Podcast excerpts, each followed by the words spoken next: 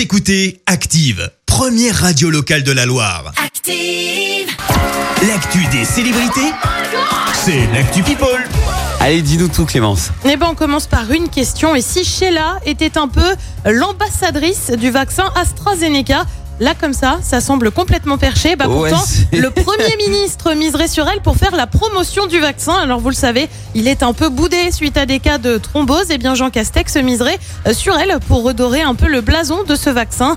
Une campagne avec des personnalités de plus de 50 ans serait d'ailleurs en préparation. Ah. On ignore si la chanteuse a accepté d'y participer. Allez, on change radicalement de sujet avec un coup de sang signé Benoît Père.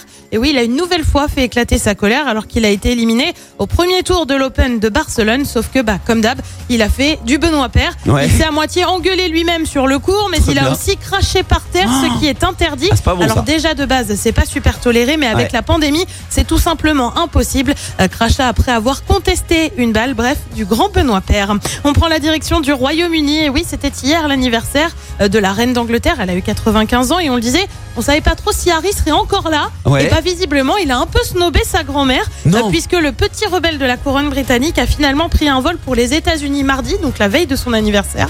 On le rappelle, il retrouvait sa femme Meghan Markle qui est enceinte euh, de leur deuxième enfant et n'avait pas pu faire le déplacement au Royaume-Uni. Et puis on termine avec les confidences signées Vianney. Alors tu le sais, le chanteur est pas vraiment dans le partage de sa vie privée, Ouais. mais une fois n'est pas coutume, il a évoqué son enfance et notamment des parents qui l'ont soutenu euh, dès qu'il a voulu faire de la chanson.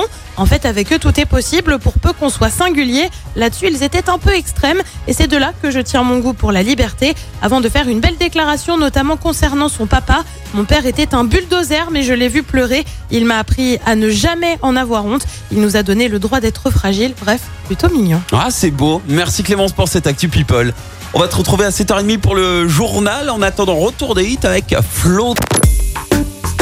Active en HD sur votre smartphone, dans la Loire, la Haute-Loire et partout en France, sur activeradio.com.